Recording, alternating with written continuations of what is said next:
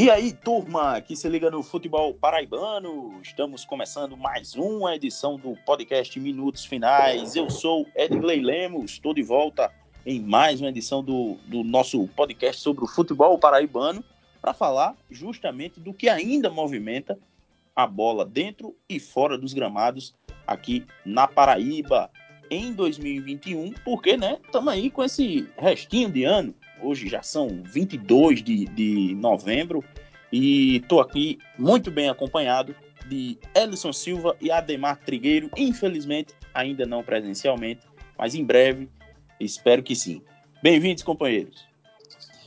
Valeu, Edgley. Um abraço, Ademar. Um abraço aos amigos do Minutos Finais.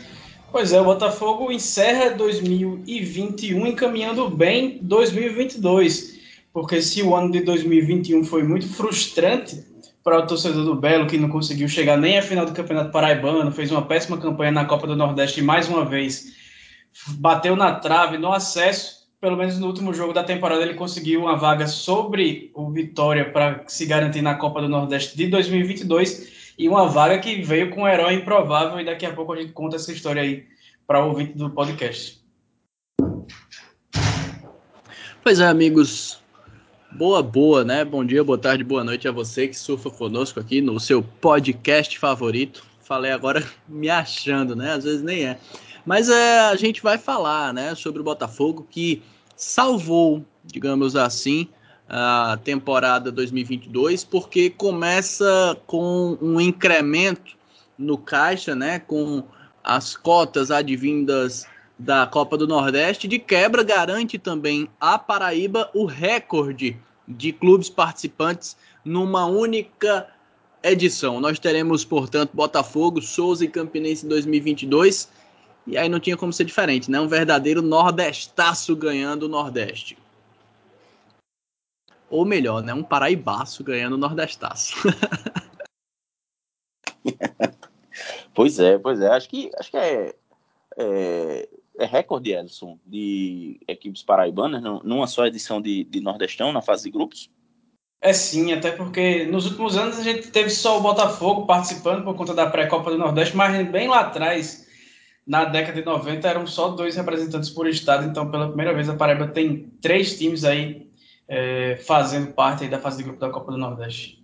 Pois é, e tem estado, tem estado vizinho aí mordendo as costas com isso aí, mas a gente comenta já já, depois da vinhetinha da banda Rasa Mata. O podcast Minutos Finais é a nova casa de discussão do futebol paraibano você pode ouvir onde e quando quiser. Basta ir no Spotify, Deezer, YouTube ou no site minutosfinais.com.br para ficar muito bem informado com as melhores opiniões sobre o futebol paraibano.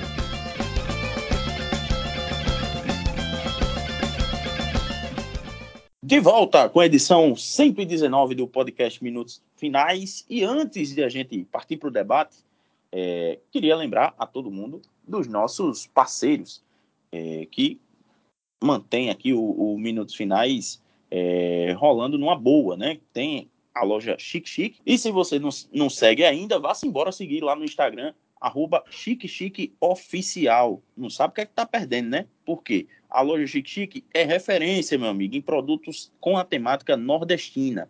E você, que é ouvinte aqui do Minutos Finais, usando nossa palavra-chave, tem aquele mamãozinho com açúcar para comprar lá na loja, certo? Então, basta usar a palavra aí que a Demar espalhou antes de, de, de a gente lançar, Nordestaço, e aí você garante 15% de desconto nas suas compras e, olha só, ainda pode garantir R$ reais de cashback usando o PicPay na hora do pagamento, tá certo? Então, segue lá no Instagram, arroba Chique Chique Oficial, e fique por dentro. Porque lá, meu amigo, tem copo, tem caneca, tem camisa, garrafa térmica, tudo isso muito bem feito e personalizado pela nossa amiga Priscila.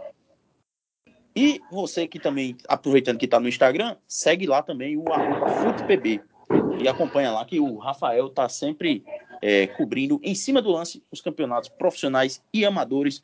Ou seja, onde tiver uma bola rolando, meu amiguinho, minha amiguinha, o Rafael tá em cima do lance, beleza? vamos passando aqui agora para a discussão né, do, do episódio, esse episódio 119, porque é, Elson e Ademar. O, o Souza já tinha né, encantado todo mundo aqui que acompanha o futebol paraibano, né, se classificando daquela forma que, que foi, é, passando com autoridade sobre seus adversários. E aí o Botafogo também resolveu botar um pouquinho uma pitada né, de emoção na sua classificação, porque saiu perdendo no placar no primeiro tempo para o, o Vitória por 2 a 0 conseguiu empatar no segundo tempo, e aí nos pênaltis dá para dizer, né, Elson, que o terceiro goleiro salvou o ano de 2021 e o de 2022 também do Belo. O famoso herói provável, né? O Botafogo saiu perdendo por 2 a 0 no primeiro tempo em um jogo em que parecia tá, estar no Barradão por obrigação, porque o primeiro tempo do Botafogo foi uma coisa extremamente frustrante e lamentável. É, ele representava bem o que era, o que vinha sendo a temporada do clube, mas aí depois do intervalo, o Gerson Guzmão que meio que escalou o time errado, ele colocou três atacantes, o Ederson, o Luan Lúcio e o Elton Felipe mas veio com três volantes no meio-campo, Juninho, Pablo e Tinga, e o time ficou sem criatividade nenhuma para armação, né? E se com homens criativos o time já tem muita dificuldade de, faz, de fazer gol, imagine sem, né? Então, no, primeiro, na, no intervalo, ele acabou corrigindo algumas coisas, colocou o, o Esquerdinha e o Cleiton, que deram um, um dinamismo melhor para o time, e o Esquerdinha foi fundamental no empate. Ele cobrou o escanteio que o William Machado acabou cabeceando para diminuir o placar, e poucos minutos depois, poucos instantes depois, ele chutou de fora da área, o goleiro Lucas Arcanjo ele acabou espalmando para frente, falhou no gol. Mas quem não tem nada a ver com isso é o Elton, que cabeceou, chegou a seu nono gol na temporada, virou artilheiro do Belo no ano, de forma isolada. Inclusive, o vice-artilheiro é o William Machado, com cinco gols ao lado do Marcos Aurélio, para ver quão difícil era para esse time do Belo fazer gol na temporada. E aí, é, faltando um minuto para acabar o tempo regulamentar, o Gerson Guzmão tomou uma atitude extremamente corajosa e tirou o Lucas, goleiro jovem de 24 anos, que estava na sua 11 partida só com a camisa do Botafogo, e resolveu colocar o Paulo Genesini, que sequer tinha estreado, mas que ele já conhecia lá do futebol do sul do país, goleiro de 30 anos, um pouco mais experiente, um pouco mais rodado, já jogou no Criciúma, por exemplo, tinha sido seu último clube. E aí o Paulo Genesini teve que demorar para ser o, o, protagonista, porque a turma parece que treinou muito pênalti durante a semana, tanto os jogadores do Botafogo quanto os jogadores do Vitória. Era cada cobrança sensacional. Teve. Rapaz, um... todo mundo do... me impressionou mesmo a, a, as cobranças do pessoal, viu? E aquela do esquerdinha, que matou todo o Botafoguense do, do, coração. Tem, tem gente que não viu o, o Genesino brilhar porque morreu ali na, naquela, naquela do esquerdinha, viu? E aí, na sexta cobrança do Vitória, o Renan Luiz bateu no canto esquerdo do Genesini, que acabou defendendo. E aí ele poderia sair de cena, né? Deixar algum jogador de linha bater, mas ele colocou todo o prestígio que ele conseguiria com a defesa em risco ao assumir a cobrança da sexta penalidade do Botafogo. Só que ele foi mais um dos cobradores que bateu bem demais, mandou no ângulo esquerdo do Lucas Arcanjo garantiu o Botafogo na Copa do Nordeste pela nona temporada consecutiva. Se essa fila de nove anos que ele não consegue sair da Série C para a Série B incomoda, essa participação por nove anos consecutivos na Copa do Nordeste é certamente motivo de muito orgulho para o torcedor botafoguense, né? É o estado que mais participou, o time do estado que mais participou da competição, já foi vice-campeão e nas últimas nove temporadas tem sempre representado as cores da Paraíba no maior torneio regional do país. E além desse prestígio, dessa felicidade que é disputar realmente um torneio brilhante, um torneio fenomenal, um torneio que, tirando o Campeonato Brasileiro da Série A, eu acho, da Série B, é o único que é consolidado realmente no país. E se falar do primeiro semestre, então não tem nem termo de comparação.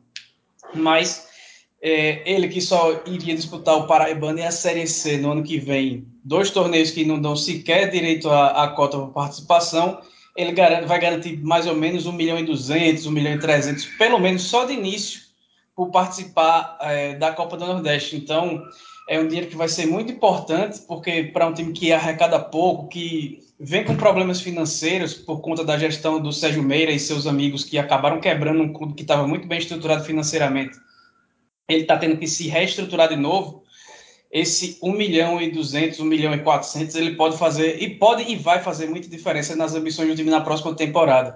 como por exemplo, ele que não poderia sequer pensar em manter um treinador como um Gerson Guzmão para o ano que vem, ele amanhã, a gente está gravando na segunda-feira à noite, ele vai abrir conversas para tentar ficar com o treinador para a próxima temporada, o que para mim é um passo muito importante e principal a ser dado, porque o Gerson Guzmão tirou leite de pedra num elenco extremamente mal montado por Marcelo Vilar, que fez um trabalho terrível no Botafogo. Ele acabou, de pior, acabou piorando a herança do Sérgio Meira ao montar um time muito mal, um time que pouco produzia ofensivamente, mas algumas peças que o Gerson Guzmão trouxe, que a diretoria trouxe no meio da temporada, corrigiu, corrigiu conseguiu corrigir um rumo que era muito ruim e chegar no mata-mata do acesso, que apesar da frustração de ter sido eliminado na última rodada, ele já foi um passo muito além do que se poderia esperar do Botafogo no ano.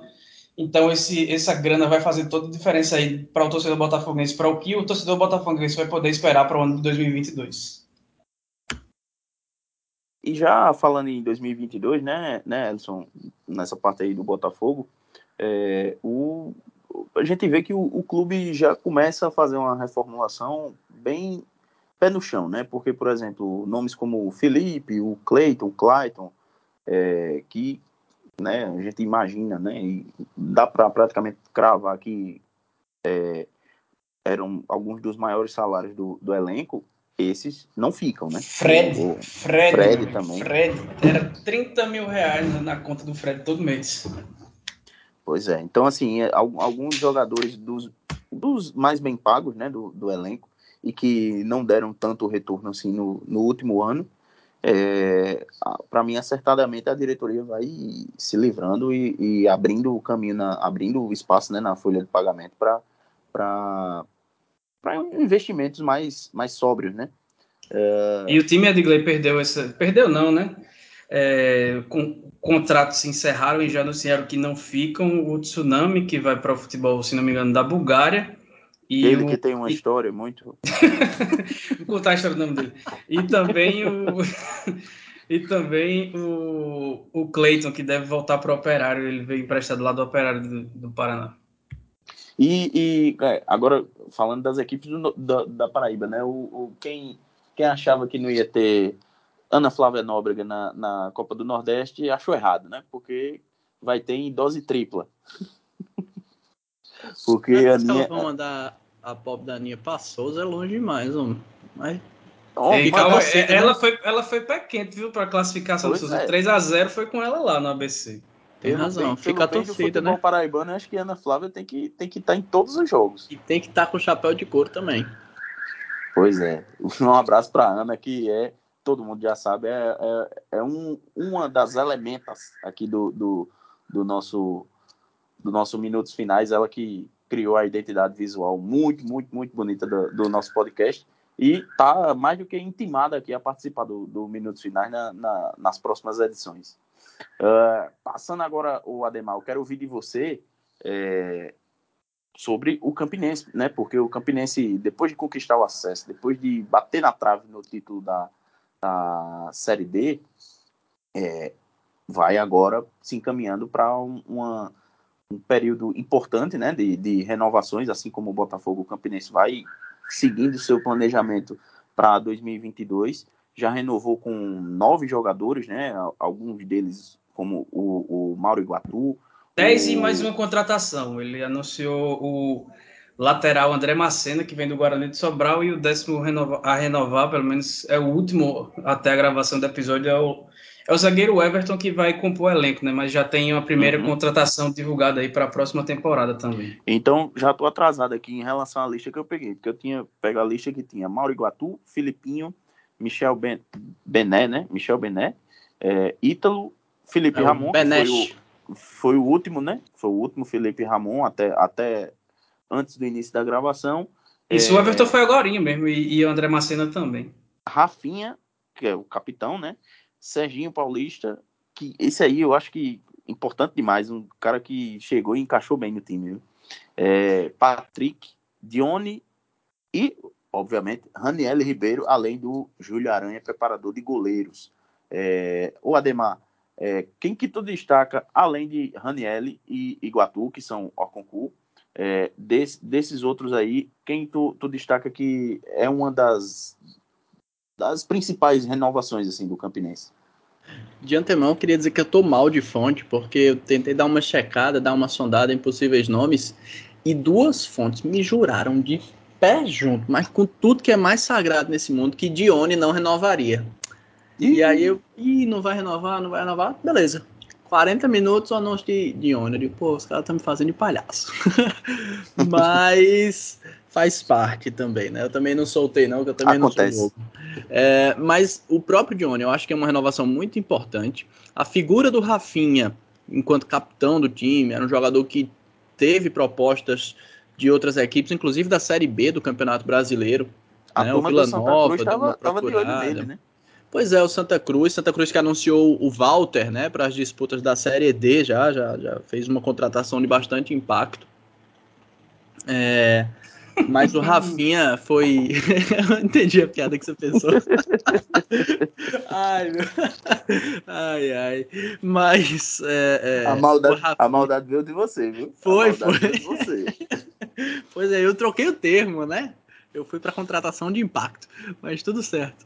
É, e, e, o Rafinha é muito importante e o Mauro Iguatu, né? Eu acho que essas três peças, principalmente, o, a manutenção do setor defensivo, Ranielli também, a gente precisa exaltar muito, mas se fosse para destacar um top 3, né, dentro das quatro linhas, eu, eu destacaria o Mauro Iguatu, o Rafinha e o Dione. O Dione, que na minha opinião, era um jogador que, que era reserva, né? Compunha bem o grupo, mas que merecia ser titular e acabou é, tendo essa oportunidade, recebendo a titularidade justamente nas duas partidas decisivas. E para mim, é, é, se a gente pegar as duas partidas, né? Foi o melhor jogador do Campinense em ambas, né? No, no contexto no todo, né? Nos 180 minutos, fez muito por merecer. Eu acredito que é um jogador que pode agregar bastante na próxima temporada, visando aí esta Série C agora do Campeonato Brasileiro. E a gente fica no aguardo, né, de quais serão os próximos passos divulgados propriamente pela diretoria do Clube Cartola, né?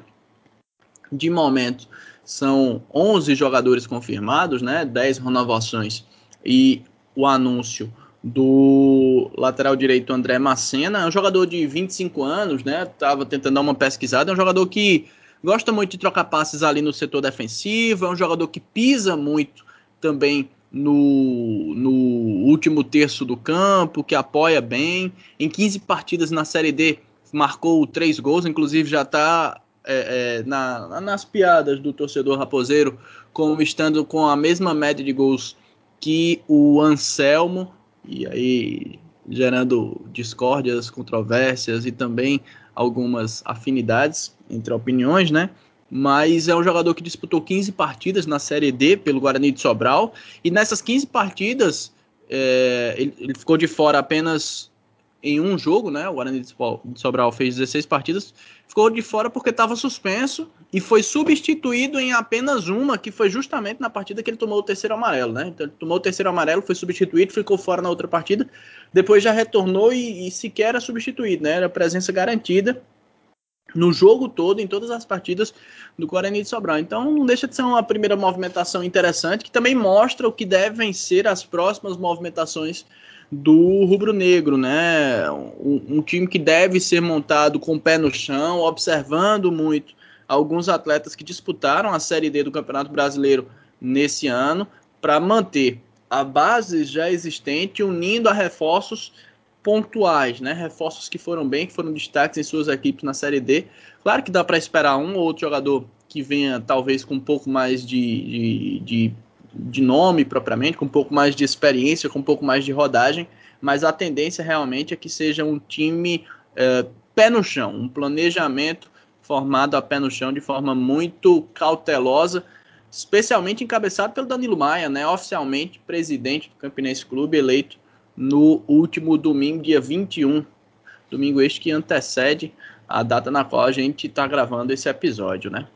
Vai assumir de direito, né? Porque de fato, pelo menos desde quando, especialmente desde o começo de outubro, quando o Felipe Cordeiro foi afastado pelo STJD, né? Pelo não pagamento lá da, das taxas e tudo mais do, do jogo contra o Bahia pela Copa do contra, isso contra o Bahia pela Copa do Brasil ele já vinha tomando a frente, inclusive nos anúncios de renovações, antes mesmo da eleição, ele já aparecia, né, com, com os atletas e tudo mais, já apareceu em algumas peças de, de, de marketing do Campinense. Então, o torcedor raposeiro pode ter um pouco mais de tranquilidade, porque pelo menos é um grupo, é, vai ser a continuidade de um grupo que fez uma gestão tampão de pés no chão e que não é porque tem muito dinheiro, muito dinheiro não, né? Porque tem toda a situação burocrática do Campinense, que por conta das dívidas deve ter muitas, muitas, muitas quantias penhoradas, mas ainda assim é, ele vai ter quantias penhoradas que ele não tinha nem pra, de onde penhorar no, em 2021, né? Então não é porque vai ter mais, um pouco mais de dinheiro para tra trabalhar que o Campinense vai sair gastando loucamente, como fez o Botafogo, por exemplo, em 2020, é, contratando jogador medalhão, cara, trazendo Léo Moura, essas coisas. Isso aí dificilmente irá acontecer lá, lá pelas bandas do Renatão. E só sobre o elenco, eu também acho que uma das peças-chave aí que, que, vão continuar é o. Eu destacaria o, o Serginho Paulista realmente, porque ele ficou alguns jogos fora, eu acho que ele estava naquela turma que levou o gancho depois da briga no jogo contra o Souza, ainda no começo da Série D, mas ainda assim, ele para mim foi um dos melhores volantes não só do Campinense, mas da competição, da Série D inteira. Jogou muito, tomou conta do meio-campo, deu outra dinâmica ao time do Ranelli Ribeiro que precisava de fato se reinventar ali na fase final da Série D para tentar buscar ser um time mais competitivo e menos previsível do que vinha sendo. E realmente é uma presença muito importante desse jogador né, que eu acho que o Campinense foi muito perspicaz nesses, nessas renovações. Né? Num primeiro momento a gente sente falta, né, pelo menos do que foi anunciado até agora, a gente só sente falta realmente assim do Matheus Regis, e a gente sabe que já houve conversas, mas é um atleta que está valorizado, então a gente fica aguardando para ver se vai haver acerto ou não, e do Fábio Lima, né, que inclusive em dado momento, até mesmo aqui no, no Minutos Finais, eu cheguei a mencionar que o Fábio Lima havia sido o melhor jogador de linha do campeonato, aliás, do, do, futebol paraibano. Não sei se eu mantenho essa posição, mas não deixa de ter jogado muita bola ao longo do ano, mesmo tendo sido rebaixado no Paraibano com a Pere Lima, mas saiu em alta e fez Ele o campeonato... já se despediu, né, do Campinense pelas redes sociais. Pois é, é um jogador que não deve ficar, né? Um jogador que pertence a Pere Lima e aí Jailton também é muito perspicaz no mercado. Provavelmente ele vai se encaixar aí em algum outro clube, quem sabe até de fora do Brasil, né?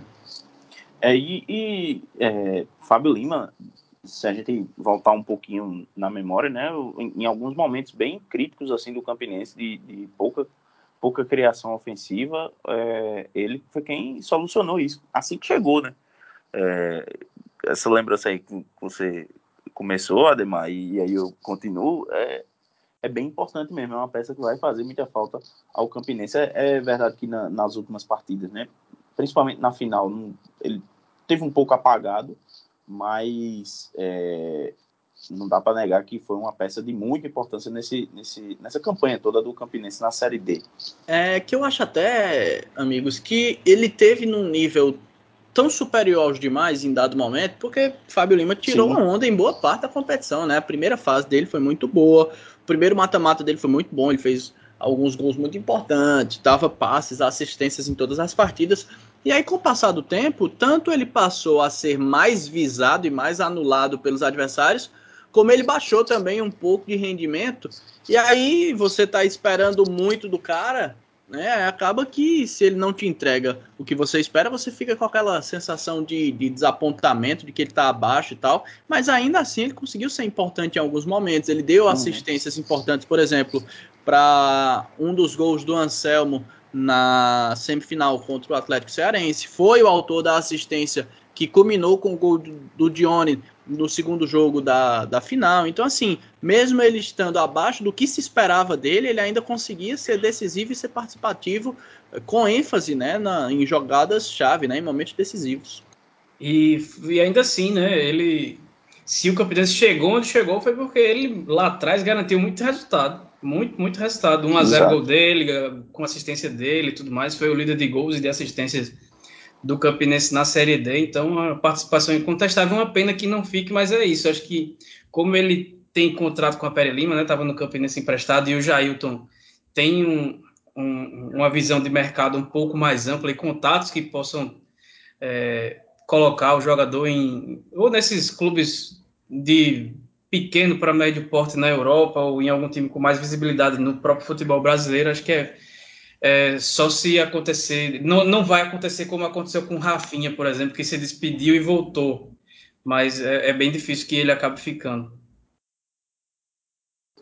Falando agora do Souza, né, que é, também está em processo de renovação com algumas das suas principais peças. Já renovou com o Tardelli, é, o técnico, né? Já renovou também com o Marcelo, que é grande destaque do, do Souza na temporada, eu diria. É, e caberia, e... até me perdoe a, a, intromissão, mas já vou aqui porque eu estou emocionado, né? O Marcelo caberia em qualquer time do futebol paraibano. Sim, sim. Titular. Titular. Titular. Fácil, se, fácil. se o Marcelo fosse do interior de São Paulo, do interior de Minas ou do interior do Rio Grande do Sul, ele chegava aqui ganhando os 30 mil reais que o Fred ganhava no Botafogo. E eu falo o salário do Fred, pelo que foi o que circulou nas redes sociais depois que ele foi dispensado. Eu não, não sou muito, eu não sou muito favorável de, de ser transparente ao ponto de divulgar salário de jogador. Mas o salário do Fred nem é responsabilidade, inclusive, tirando a, culpa dessa diretoria, porque o Fred teve o contrato renovado por conta da lesão que ele teve em 2020. Mas quem assinou o contrato com ele em 2020, a gestão de Sérgio Meira, que eu volto aqui a citar de novo, com o Pedro Rufo e tudo mais, comandava lá a parte do cofre do clube, que, que acertou, aceitou pagar 30 mil reais de um zagueiro de 34 anos por uma temporada, aí tem que ser cobrado. E aí, por isso que eu citei esse exemplo, porque o Marcelo não só nessa temporada, e, e, até pela perspectiva de melhora, é um jogador de só de 22 anos, ele, com todo respeito ao Souza, pelo amor de Deus, é um, uma contratação fenomenal para a próxima temporada do Souza, mas o Marcelo deveria ter sido, e deveria, e ainda pode ser visto com melhores olhos por alguns times de Série C, Série B do Campeonato Brasileiro, principalmente os que são aqui da região Nordeste. Ele chegou, ele chegou Tanto é que foi, né? Ele foi pro né? ferroviário, né? O, o, mas naquelas, né? Naquelas que, que ele, Dia levou porque é amigo del Deone, mas chegando lá, Dia já tinha os jogadores dele e jogaram os jogadores de Dia. É. É, Bom, foi bem isso. Realmente, apesar de que o, o setor defensivo também do, do, do, do, ferroviário, né? Com Vitão, com Richardson, também é um, é, é um setor defensivo, é um setor defensivo muito qualificado. Mas cabia um pouco mais aí de Marcelo Duarte nisso, né? Pois é, e além do, do Marcelo, né, o, o Souza também anunciou hoje a renovação com o Daniel Costa, outro grande destaque da temporada do, do Dinossauro, e com o zagueiro Adriano Seixas, ou Elson. É, Aldeone também estava tava fa falando das suas, né, no, no Twitter e no, no, e no Instagram. Disse que hoje foi um dia de provar ser ainda mais guerreiro do que, do que nunca. E o bicho, tá, o bicho tá meio puto ainda, porque tem, já de novo, estão usando um WhatsApp dizendo que é do Souza, que é para receber jogador e tudo mais, que vai pagar isso, isso e aquilo, e o jogador tem que dar uma grana primeiro para garantir e tudo mais.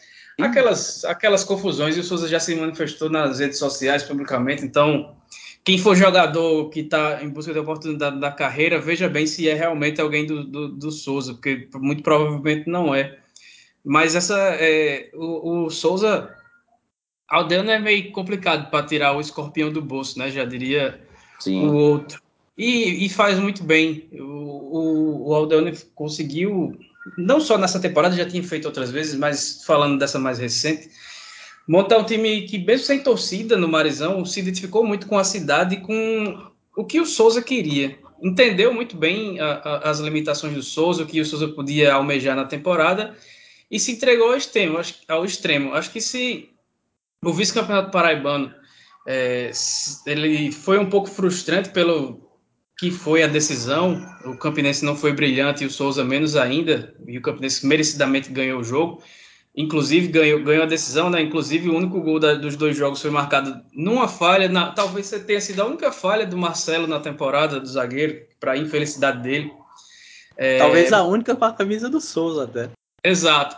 E aí, é, mas se você pegasse antes do Paraibano, time do totalmente desconhecido, só com jogadores da região, se imaginava que o Souza ia ficar ali na sétima, oitava posição do Paraibano, ia brigar contra o rebaixamento, mas a gente viu foi um time que se classificou direto para as semifinais. Não, classificou direto não para as semifinais. Mas que conseguiu passar com tranquilidade é, até chegar nas finais. O time que tomou dois gols. Acho que se não fosse ali Na verdade, ele classificou direto para as semifinais, né? Classificou isso, Botafogo isso. e Souza. Isso, foi. Isso, exatamente. Se não fosse aquela saída do Índio Ferreira e a, a, as duas contratações erradas ali, do Varley primeiro, que até conseguiu ter alguns bons resultados, mas estragou todo o sistema defensivo que, que o Souza tinha como principal ponto forte, o Varley jogou no mato. E aí eu tiro até um pouco da, da culpa do Varley, porque ele é um treinador que está começando ainda, pode não saber muito bem o que quer, pode não ter o melhor método de trabalho ainda, faz parte. Mas eu acho que o que pesou mais do que o, o, o, Varley ter destroçado o sistema defensivo, que era a principal base do time, foi a passagem do Pedro Manta, que tentou recuperar o sistema defensivo, mas que se esqueceu do ataque, passou quatro jogos sem conseguir fazer um gol sequer, já chegando na reta final da Série D. Então, talvez se o Tardelli, que a gente elogiou muito aqui no episódio passado, tivesse assumido ali na saída do Índio, tivesse dado um, dois jogos ali para ele, que tem confiança do grupo, talvez esse o time do Souza pudesse estar no lugar do Atlético Cearense, com quem ele disputou, por exemplo, a vaga na classificação até a última rodada no confronto direto, inclusive que acabou perdendo, jogando lá no Ceará. Mas é, é, é, o Aldeone deve manter boa parte dessa equipe, deve trazer alguns reforços pontuais, não deve também apostar em medalhões, deve manter os pés no chão. O Souza vai ter mais ou menos 1 milhão e 200 de cota de Copa do Brasil e de Copa do Nordeste para se, se organizar na próxima temporada. E aí, o Souza agora também vai ter que conviver com uma expectativa mais alta. Uma coisa que ele não teve na última década, por exemplo, porque com esse investimento que vai ser praticamente igual ao que o Botafogo vai conseguir na Copa do Nordeste, só com a Copa do Nordeste, já que ele não disputa a Copa do Brasil, ele vai ter que, que trabalhar com a expectativa de que ele vai ser o 13 da vez, por exemplo. Se vão ter três times brigando pelo título paraibano, o Souza vai ter que estar entre eles. Souza, Campinense e Botafogo. O 13 está fora. E o 13 pode, obviamente, com sua grandeza, com sua camisa, agora com sua nova gestão, montar uma equipe que venha surpreender, mas realmente vai ser uma surpresa, porque ah, falando agora em novembro de 2021, o Souza tem que ser colocado entre os, os grandes times do futebol paraibano para a próxima temporada. E aí vamos ver como é que o Aldano vai trabalhar isso. Essas três primeiras renovações foram importantes. Acho que para a zaga ainda dá para trazer um zagueiro melhor para não que o Adriano Seixas seja ruim, mas pensando em dar um passo à frente, dá para trazer um zagueiro para ser titular com o Marcelo, e eu estou muito curioso para ver como serão as chegadas no sistema ofensivo, já que tem, por exemplo, é, é bem provável que chegue Iranilson para a lateral direita, para assumir a lateral direita que não teve um, um, dono de fato nessa temporada. O Arisson foi titular no Paraibano, mas depois se machucou, passou a série de toda fora, e o Arthur que foi destaque na, na pré-Copa do Nordeste, jogou quase sempre improvisado na lateral direita. Então o Iranilson pode chegar para conhecer, para preencher essa lacuna, juntamente com o André Vitor, né, que também fez uma boa pré-Copa do Nordeste. Na, no meio-campo, esquerdinha deve ser o contratado para ser o camisa 10. E aí eu vou querer, fico muito na expectativa, na curiosidade de saber como é que o, o Souza vai montar um sistema ofensivo para equilibrar um pouco mais com essa defesa organizada para montar um sistema, um sistema ofensivo que deu muito certo na pré-Copa do Nordeste, mas que no geral da temporada ficou deixando a desejar. Ah, e, até Poti. outras coisas assim pra gente. acho que Poti. Ele vai estar no, no, elenco também, mas eu não sei se ele pode ser figura, considerar uma figura determinante porque a gente pode esperar do Souza. Mas até para destacar o que foi esse ano do Souza, né? Tem, tem dois fatos, assim, até que, que eu acho que pesaram também, além dos que o, do que o Ellison descreveu, que é o, o do Campeonato Paraibano ter perdido o Natalício, né, que se lesionou, o meio campista, era o camisa 10 de, de, apenas 20 anos de idade, emprestado pelo CSP, ele acabou lesionando, ficou fora do resto da competição, inclusive do resto da temporada, e aí o Souza conseguiu corrigir, de certo modo, o problema, é, ou a lacuna deixada pelo Natalício, na Série D, no início da Série D, quando contratou o Tarcísio. Só que aí pouco depois, eu acho que o Tarcísio deve ter feito dois ou três jogos só com a camisa do Souza. E aí o Santa Cruz de Recife chegou, Tarcísio, chega cá, acode a gente aqui na Série C. E aí, naturalmente, o Tarcísio não tinha nem muito o que pensar, né? Sair do Souza para o Santa Cruz, aliás, que também é um, é um, fato a ser exaltado a respeito do Souza, né? É, é, um, um, atleta do Souza ser observado pelo Santa Cruz de Recife, claro que o Santa Cruz é, esfacelada e etc. E não é nenhum demérito aqui, não, não, é, não menosprezando nem A nem B, mas também não deixa de ser um fato interessante. O, o, o Santa Cruz de Recife, que é um, um, com todas as dificuldades que enfrentou, é um gigante do Nordeste, ter tirado um jogador do Souza, né? Ter roubado um jogador do Souza. Ele podia ter buscado jogador em qualquer outro time, foi buscando o Souza, né? É, para mim, para mim Tarcísio fez a escolha errada. Santa Cruz está tá numa draga ali, meu amigo, que é, vai ter que ser muita reza braba. Viu? É... Eu concordo também que poderia ter, ter, de repente, ter ficado e ter ajudado mais o Souza, mas eu falo no sentido de que não deixa de ser, não, claro, na, na visão do atleta, uma, claro. uma, um crescimento muito grande, né? Um time com torcida gigante, etc, etc, etc, né?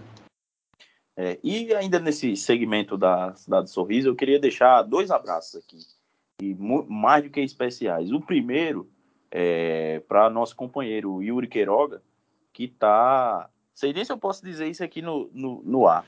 É, Primeira pode, pode dizer que eu banco, pode dizer que eu banco. Então, vou, vou, vou dizer aqui, mandar um abraço especial para Yuri Queiroga, amigo de longa data, colega de faculdade de, de, da Universidade de Jornalismo, na, do curso de jornalismo aqui na Universidade Federal, é, que é, desde sempre foi um dos caras que é, sempre teve minha admiração e que o, hoje não, né? É, em breve vai estar tá cruzando, cruzando é, é, a fronteira aí, vai para vai para São Paulo, vai trabalhar lá em São Paulo na, na, na, na matriz, né? Da, da Band News FM e eu desejo todo sucesso a ele porque é um cara não é nota, não é nota 10, não é nota 11, não, é nota mil. O cara de um coração enorme e que só quem conhece Yuri sabe o quanto ele é especial. Um cara que, que, que é, enfim, dispensa comentários. Dispensa comentários. É um cara muito. Mais uma muito, cria do voz da torcida que vai mais um. mundo fora aí.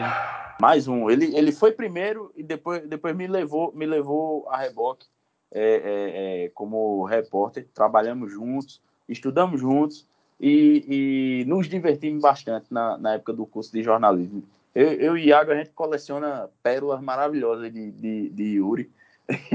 Eu conheci dia... Yuri, rapaz, eu tava, eu tava com, a, com o Christian, com a turma do com Marília, com, com, com Isabel, lanchando lá no. no foi naquele dia que ele. Que ele, que ele lá no perto do Decon. Foi o que ele bicho... ensinou uma, uma defesa de pênalti? Foi, o bicho chegou do nada narrando. numa mesa com três, quatro pessoas, do nada chega um bicho narrando assim, sem, sem nenhum propósito. Aí pronto, lá vem.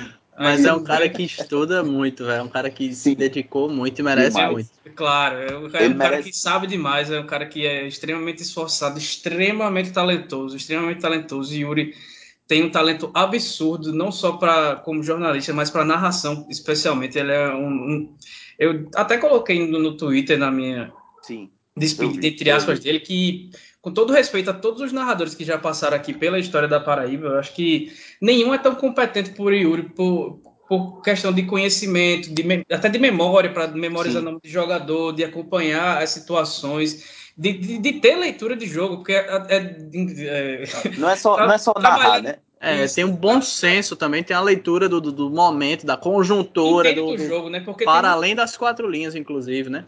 Isso, acompanha tudo. Tem muito narrador que é bom narrador. Eu não tô falando nem só da Paraíba, do, do mundo todinho.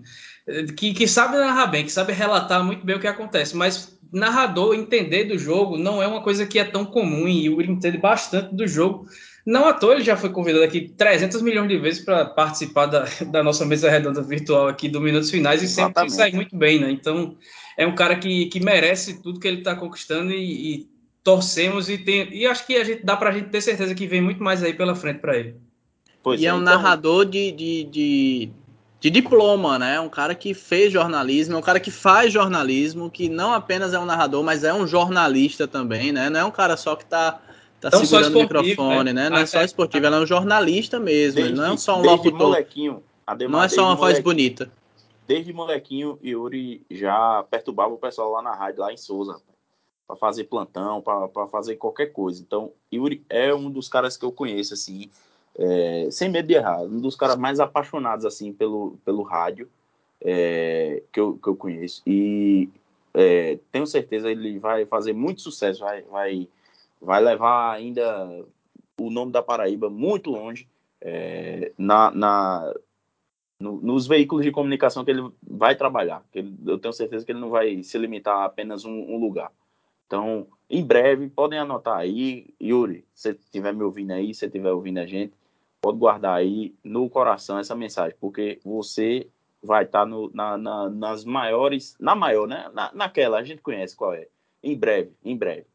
Não, não importa quanto tempo demore, mas você vai chegar lá. E outro, outro que eu queria deixar um abraço também, lá de Souza, é, que já participou aqui do, do Minutos Finais. Meu é... que felicidade, viu? Que felicidade. Demais, viu? Demais, viu, bicho? E, e, e minha felicidade, viu, Elis? De ligar o rádio ontem. E a gente fica frescando lá no grupo, mas eu fiquei feliz demais de, de, de ligar o rádio ontem acompanhar o Auto Sport ganhar da, da Queimadense. Daqui a pouco a gente fala disso. É, mas ouvir a voz de, de Fabiano Ferreira, Fabiano Souza, o Fabigol, porque ele é, já é um ótimo, um ótimo narrador, é um ótimo repórter e ontem só provou mais uma vez que é um, um ótimo repórter de pista que narra muito bem o jogo. É, se, se Jorge Blau não tivesse narrando a partida e fosse é, Fabiana a, a, estar narrando, tenho certeza que teria feito também com a, com a mesma maestria. Então, Parabéns, viu, Fabiano? E seja bem-vindo de volta aqui a, a João Pessoa. Que sua estadia agora seja mais duradoura do que da, da primeira vez. Então, parabenizar mais uma vez aí, mandar outro abraço para ele, porque Fabiano também estudou comigo, com, com o Iago e com o Yuri na, na no, no, curso de jornalismo e merece também bastante. É um cara dos mais esforçados, é um cara que me inspirou bastante na, na a mudar muita, muita visão de mundo e, e, e de perceber assim o quanto é importante é, muitas das medidas que, que o, o, o nosso ex-presidente Lula tomou é, quando teve no, no, no, governo. E aí eu falo, falo, falo sem medo de errar, viu, Edson? Fabiano mudou minha, minha visão de mundo assim em 180 graus. A, a, de todos nós. Acho que de, de quem teve o prazer de conviver com ele sabe por tudo que ele passou e sabe da importância de, de do, do, que a gente acompanhou por mais de uma década aqui no Brasil, que Sim. se acabou de vez e que a gente torce para que, que seja retor que, que, que, que, retorne em breve, porque é muito, muito talento que acaba sendo desperdiçado, né? E Fabiano por, vai ser redescoberto muito por conta do que aconteceu no Brasil nos últimos anos, porque se, se a gente ainda tivesse todo essa questão de oportunidade de emprego, de vida uhum. tranquila para as pessoas, dificilmente ele teria que ter voltado para sua terra e a gente espera que é Souza, né? E a gente espera que agora ele fique, fique de vez e ele que se prepare, né? Já que ele está agora de perto nesse mundo da bola aqui nosso, que ele estava trabalhando em outras áreas também lá em Souza, mas agora ele, além de, de ser repórter da Tabajara, ele também está escrevendo para o Jornal União, ele que se prepara que ele vai pintar muitas vezes por aqui também. Pois é, pois é. Eu, já na, na primeira vez que ele esteve aqui, inclusive, eu falei, avisei para todo mundo que estava ouvindo. Quem, quem anotou, anotou. Fabiano é um dos melhores narradores da Paraíba, junto com Yuri. E com todo respeito a todos os outros que já passaram e ainda estão na ativa aqui na Paraíba. Fabiano é um dos melhores. Uma pena que estava em Souza e que não tinha as mesmas oportunidades que, que já teve aqui, dadas pelo voz da torcida, por Elson, por Adriano, que, que apostaram sempre e acreditaram sempre em todo mundo, em, em, em Yuri, em, em, Fabiano, em mim, em Iago, em todo mundo que. Muita gente que hoje está no, no, no, jornalismo aqui da Paraíba passou pelo voz da torcida. Então, é, queria mais uma vez dar um abraço em, em Yuri e Fabiano. E se Deus quiser, Sexta-feira a gente se encontra.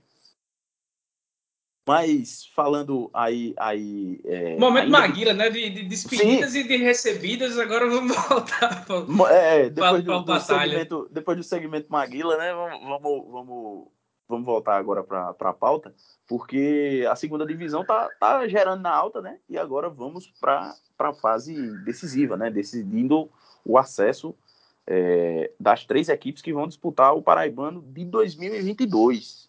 É, eu confesso que me pegou de surpresa, Vice Eu tô, tô, tô meio alheio esses dias aí e eu jurava, de pé junto, que as equipes que subissem só iam jogar em 2023. Mas não, parece que é, se o Alto subir, vai jogar ainda ano que vem na primeira divisão. Então, é, é o Sport, né? essa, essa, essa beleza que é o calendário de, do futebol da, da, da Paraíba. Né? dizer que o, o, o, arbitral né, do campeonato 2022 paraibano da primeira divisão ainda não aconteceu por causa da, do caminhar da segundinha, né? Exato, exato. Está marcado para possivelmente 5 ou 6 de dezembro por conta da, da semifinal que termina né, de ser decidida no dia 1 de dezembro.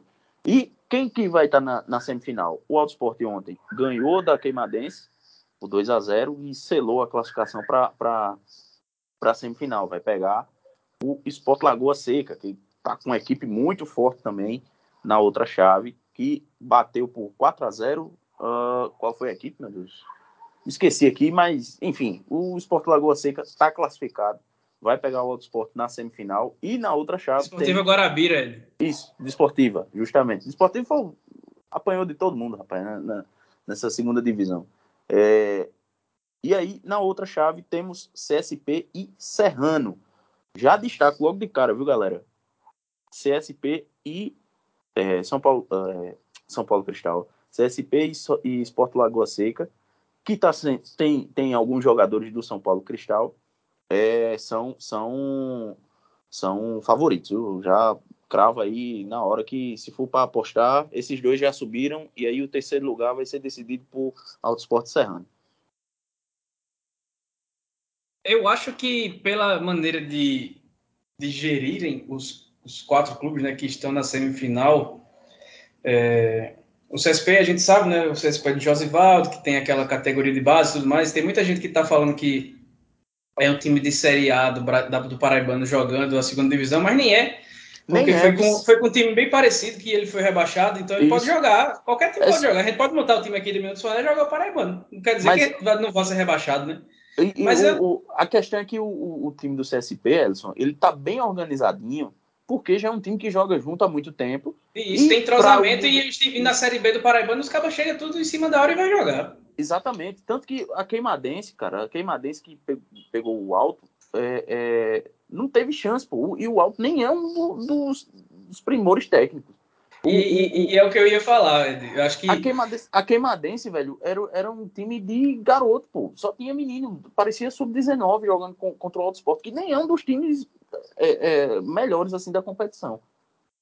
É, aí, voltando, porque é, pela maneira de, de administrar, né? A gente tem o CSP de Josivaldo, que tem um menino, que tem uma estrutura decente para o futebol paraibano, mesmo estando jogando na segunda divisão. A gente tem três times que são quase que aqueles times de aluguel, né? Times de empresários. Então, é, tem uma estrutura um pouco melhor do que a do próprio Esporte. Por outro lado, o, o Alto é o, é o, único time que tem camisa aí que, que pesa, que vai e que jogar. Tem torcida, e que Exato. tem torcida. É pequena, mas, mas é aguerrida e tá sempre lá. Exato. Então, entre os quatro, o único que eu queria que subisse de fato, eu queria que o CSP subisse, até porque eu gosto da, da, da questão da identificação com a cidade, da oportunidade para jogadores daqui, da região e tudo mais. Mas eu queria realmente, se fosse para escolher um, eu escolheria que o Auto Sport fosse, subisse, pela tradição, pela, pela, pela, torcida que merece estar de volta a um elite de campeonato paraibano, até porque, como a gente já trouxe, é o único time dos quatro que tem torcida mas pelo modelo de gestão, pelo que faz diferença no futebol, de salário, de estrutura, é muito possível que dos quatro ele seja começando antes da bola rolar o que tem menos chance de, de acesso. Vão subir Sim. três. A gente lembra que a, o Paraibano desse ano teve sete, caiu, teve, teve oito, caiu um, e agora vão subir três para que no ano que vem possam ter dez clubes novamente. Mas eu espero, sinceramente, estar enganado e que o Alto acabe surpreendendo, que vença aí o Sport Lagoa Seca, que tem como um dos seus principais jogadores o Birubiru. É, ele mesmo. o Biro, que agora é Biro Paraíba, que tá por lá, pode ah, fazer que, valer que, muito. Que palhaçada, viu, meu amigo? Ah, meu amigo. Ai, ai, ai. Que pode ser uma lei do ex muito dolorosa aí para você, Ed, mas é, se, fosse, se fossem sub 2, eu, eu cravaria aí o, o CSP e o Esporte Lagoa Seca para subir. Mas como tem mais essa vaguinha, a gente espera que o Outro Esporte consiga cravar pelo menos a terceira vaga e volte aí para a elite do futebol paraibano na próxima temporada. Pois é, e é, Ademar, tem alguma coisa aí para falar?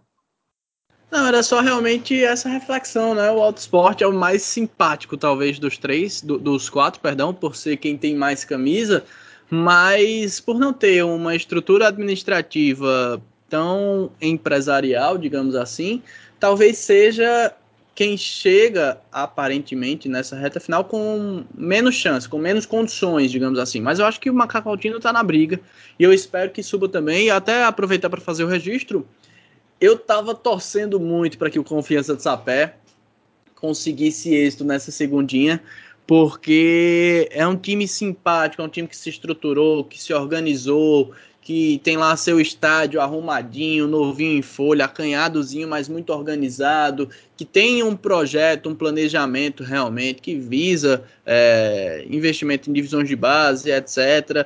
E aí fica-se o questionamento também, né? Fica-se a reflexão. Se a segunda divisão já tem todas as limitações e a falta de. Acho que a gente pode falar assim, né? Com o devido respeito, mas a falta de profissionalismo, né? a falta de estrutura, de organização, com equipes que chegam, são montadas em cima da hora e acabam é, é, fazendo morada por lá.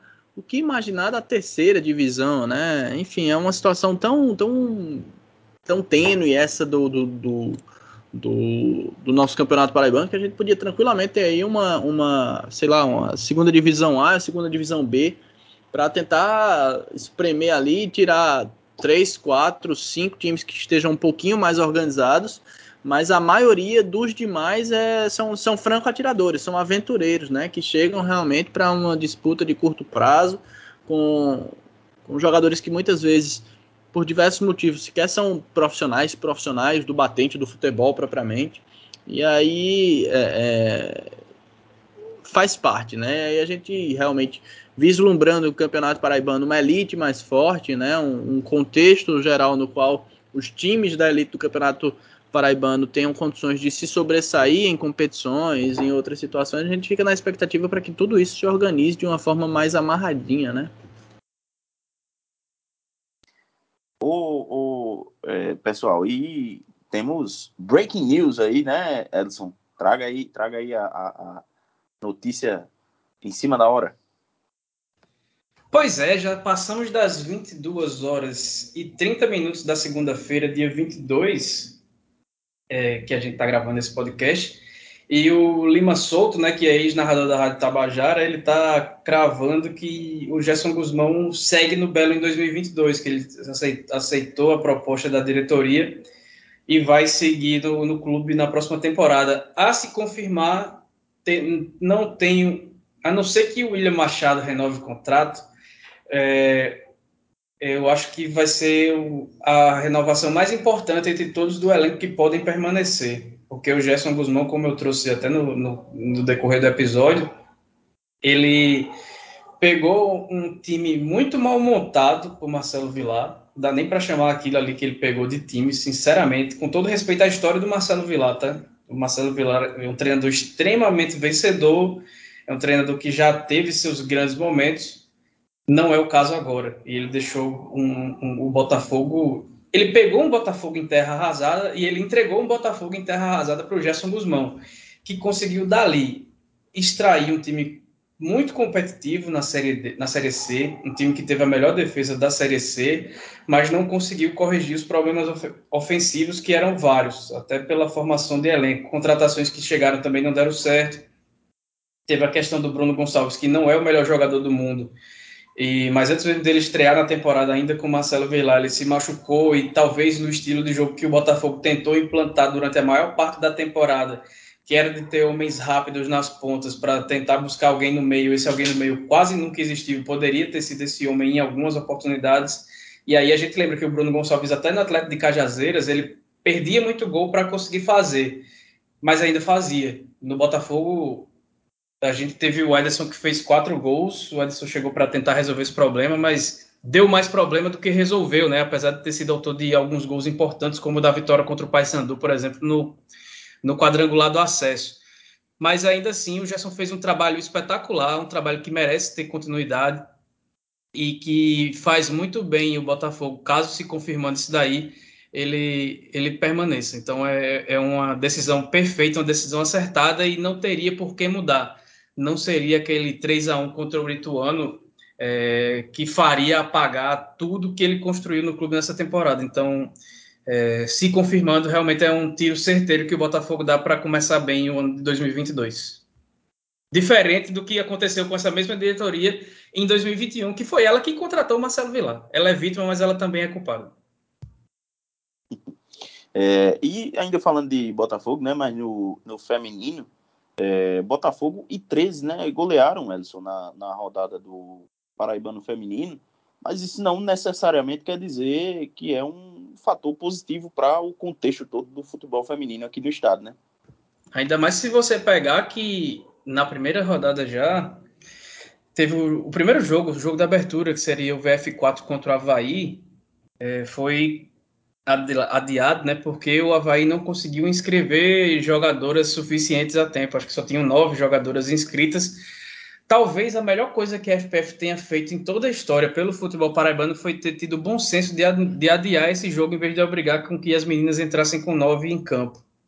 Porque é um campeonato que ele é feito de qualquer jeito é um campeonato que não tem nenhuma estrutura, é um campeonato que os clubes não recebem apoio algum da federação, eles simplesmente ganham o direito de jogar. Ah, vocês querem jogar? Então joga aí. A gente vai fazer aqui uma tabela de todo jeito, em 20 dias você se resolve, ganha o Campeonato Paraibano aí. Algo que é um, é um absurdo e um escárnio. Primeiro porque é um torneio que vai dar vaga a um time, a um desses times ao Campeonato Brasileiro. Então, o Campeonato Brasileiro, ele não, o Campeonato Paraibano, ele não serve sequer em termos de preparação para que um time jogue a Série A3 do Brasileiro Feminino no ano que vem, porque é, é um torneio feito de qualquer jeito, de, mais uma vez. E, segundamente, porque a presidente da Federação Paraibana de Futebol, e aí é presidente mesmo, não é presidenta, porque ela não se, se identifica com o termo, ela é a única mulher presidente de federação em todo o país e ela trata desse jeito o futebol paraibano, o futebol feminino no seu estado. Nem parece aquela presidente que, para ganhar pontos com a CBF, que é para mostrar influência e tudo mais, trouxe dois jogos aqui da seleção brasileira feminina, com Marta, Pia e Companhia Limitada, para jogar no Almeidão e no, e no Amigão, como se isso fosse trazer algum de, algo de positivo para o futebol feminino no estado. Para quem tinha dúvida se isso aconteceria ou não, foi tirada essa dúvida, o que deixa disso, o que certamente não surpreende muita gente. Mas, de fato, é, o, a Pere Lima foi montada há cerca de 12, 13 dias antes da competição, foi que o pessoal lá juntou as meninas para treinar. E aí você pega logo o Botafogo, que é um time de segunda divisão do brasileiro feminino, você pega que é o único time paraibano que tem um departamento de futebol feminino, que é comandado pela Gleide, que também é treinadora da equipe, é um é um time que tem a, a William, a Lu Meirelles, tem vários jogadores que, que têm muita importância dentro do cenário do futebol feminino, não só paraibano, do Botafogo, mas do Nordeste e até do Brasil, em determinado momento. A Lu Meirelles já jogou no Flamengo, para quem está ouvindo a gente não acompanha tanto assim o futebol feminino, como a gente também não acompanha, convenhamos. Mas ainda assim, o Botafogo é referência na região Nordeste no futebol feminino, e o 13 está com uma parceria com o Atlético Maníacos, que é um, um clube amador que assumiu o nome do 13, está jogando lá em Mataraca, também com uma estrutura boa. E aí pegou a equipe do Kashima, que essa derrota até surpreendeu, mas também pela falta de estrutura do Kashima, que apesar de ser uma equipe tradicional no futebol paraibano, ela teve dificuldades financeiras para conseguir montar seu elenco e, e conseguir uma estrutura para treinar. O Kashima teve, foi proibida pela prefeitura de João Pessoa a jogar no CT do Valentina, a treinar no CT do Valentina, né? Então atrapalhou o processo de preparação da equipe. Então é, é, é, as goleadas mostram muito mais uma deficiência da estrutura do futebol feminino encabeçada pela federação do que a superioridade de Botafogo e 13, que por serem estruturas diferentes também, o 13 com o futebol terceirizado e o Botafogo com o futebol feminino já consolidado, é, acaba se refletindo no resultado, mas acho que mais do que 13 Botafogo comemorar esse resultado na estreia, acho que tem muito que se lamentar pela, pelo abandono que vive a modalidade aqui na Paraíba. Lembrando que, além de, desses, o VF4 e o Havaí, que foi o jogo encerrado, o jogo adiado, são participantes juntamente com o Misto, que é outra equipe aí que disputa o Campeonato Paraibano Feminino. Bom, amigos e amigas do futebol paraibano, acho que vamos chegando ao final de mais uma edição do Minutos Finais. Uh... Ô, Edgley, antes da Oi. gente chegar ao final, agora pode dizer, de fato, que agora... Já está não, no blog não, de Sarinho. Isso, não que eu não confie em Lima, mas se chegou no blog do Sarinho, aí é, é, é, é fato. é notícia oficial, tá carimbado. Exato. Foi ele, ele, inclusive, ele que entregou a caneta para ele assinar o contrato. É verdade. Só, só não entregou porque está em São Paulo. Bom, Aí e... me permite também, é, é, hum, vale, dá. Ellison, amigo, só para a gente trazer uma informação quentinha também do 13 Futebol Clube, né? Putou há pouco nas redes sociais. Ah, de uma reunião que ocorreu hoje, né, com o Conselho Deliberativo para apreciação dos nomes é, que vão compor a chapa, mas a parte mais importante, a que mais nos interessa propriamente, é o tópico seguinte, né, que foi a, a apreciação, a análise da, de uma possível empresa parceira que iria colaborar, né, que iria ajudar na gestão do futebol do Galo, só que diante da análise dos tópicos, né, o Conselho Deliberativo do 13, assim como a, dire a diretoria executiva, entenderam que haveria um alto risco administrativo e que algumas das cláusulas que eram propostas iriam comprometer a autonomia do clube em algumas decisões importantes e dessa forma o 13 não firmou a parceria com essas empresas para a para colaborar, né, para ajudar a gerir o departamento de futebol do Galo da Borborema visando 2022 o que eu acredito até que seja a opinião de vocês, até, até botando palavras nas bocas de vocês aí, vocês depois desmintam se for o caso, mas não deixa de ser um fato interessante, porque o 13 pelo menos está se mantendo ali com algum nível de autonomia, né? O que é que eles vão fazer a partir disso? Só o tempo vai dizer, mas pelo menos num primeiro momento eles não estão entregando o clube de bandeja para investidor, né? Olha, eu acho que dá para. O que faz que... muito bem, viu? É, dá para dizer que em, em, algum tempo, em pelo menos acho que 12 meses, é a, a melhor decisão que a diretoria do 13 poderia ter tomado. De acordo. Faz, fazia muito tempo que não tinha uma decisão administrativa acertada lá no presidente Vargas. Pois é. Bom, pessoal, acho que agora a gente pode se encaminhar para o final, né? Algo mais? Alguma consideração final? Não, vamos, vamos terminar embora, logo antes que apareça uma, uma break news. No, no, tá break todo mundo muito emotivo hoje. Bora. Não, não, se botar para falar aí, meu amigo, aí já era. Aí eu vou falar, a Demar vai falar, a gente vai terminar amanhã de manhã. Pode crer. Beijo, pai, beijo, mãe. Bom, pessoal, muito obrigado a todo mundo que nos acompanhou. Elson e Ademar, mais uma vez, muito obrigado por participar de mais uma edição. E você que está nos ouvindo, é só nos seguir lá no Twitter e no Instagram, arroba, underline, ou arroba, minutos, underline, finais, para ficar por dentro de tudo o que acontece no futebol paraibano. Também pode nos seguir lá na página do Facebook, facebook.com.br podminutosfinais e também pedimos, siga e curta a gente no, no é, Spotify, no Deezer, Apple Podcast e Google Podcast para ficar por dentro sempre que surgir um novo episódio. Pessoal, até a próxima. Valeu, tchau, tchau.